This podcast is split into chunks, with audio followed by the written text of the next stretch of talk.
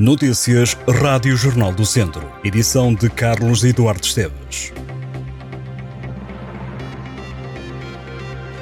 É o regresso da chuva forte e persistente que vai pintar outra vez o distrito de Laranja. O alerta emitido pelo Instituto Português do Mar e da Atmosfera será ativado às 9 da manhã desta quinta-feira e termina às 3 da tarde também desta quinta-feira. O alerta tinha sido emitido na semana passada, alerta laranja, por causa da depressão Aline. Para esta quinta-feira, o Conselho de Viseu terá 12 graus de temperatura mínima e 16 de máxima. Os deputados do PSD eleitos por Viseu no Parlamento acusam o governo de continuar a prejudicar a região com os atrasos nas obras do IP3 e da linha da Beiralta. Os sociais-democratas visitaram o Conselho de Santa Combadão, onde passaram pelo troço do IP3. A estrada deverá entrar numa nova fase de requalificação no próximo ano, com intervenções no troço Viseu-Santa Combadão, num investimento de mais de 130 milhões de euros.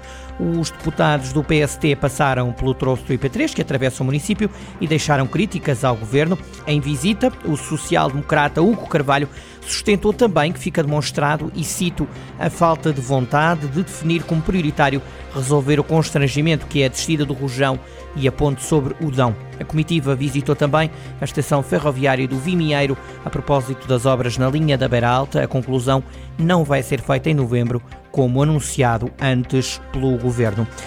Águas do Norte vai avançar com uma nova ligação à rede de saneamento no Conselho de Sinfães. A ligação será feita entre a Rua de Carrilhas, na localidade de São Cristóvão de Nogueira, e o intersetor em Alta, situado na sede do município. A empresa irá iniciar com a execução de novas infraestruturas de drenagem de águas residuais em baixa, no investimento que ronda os cerca de 110 mil euros e que tem um prazo de execução de cerca de quatro meses. De acordo com a empresa, que também gera o abastecimento de água no Conselho do Norte do Distrito de Viseu, os trabalhos pretendem servir as habitações que existem na Rua de Carrelhas, na freguesia de Cristóvão de Nogueira, a desativação da estação de tratamentos de águas residuais de Carrelhas e também a condução dos efluentes da zona em questão através da rede de saneamento existente para a etar de Sinfãs. A empreitada abrange também a construção de uma rede de saneamento numa extensão de 570 metros e de 17 ramais domiciliários. Sinfãs é o conselho onde se paga mais pelo abastecimento de água em todo o distrito de Viseu, de acordo com a DECO. A comunidade intermunicipal Viseu de Olafões está a desenvolver uma nova plataforma analítica de inteligência territorial. A CIM diz que o projeto Smart Region Viseu de Olafões representa um passo importante para a transformação digital na região. O secretário executivo da CIM, Nuno Martinho, refere que estão a ser lançadas as bases para o futuro de uma região focada nas pessoas, composta por cidades mais inclusivas, prósperas e seguras, e fala de um projeto de transformação digital que vai melhorar a qualidade de vida dos cidadãos.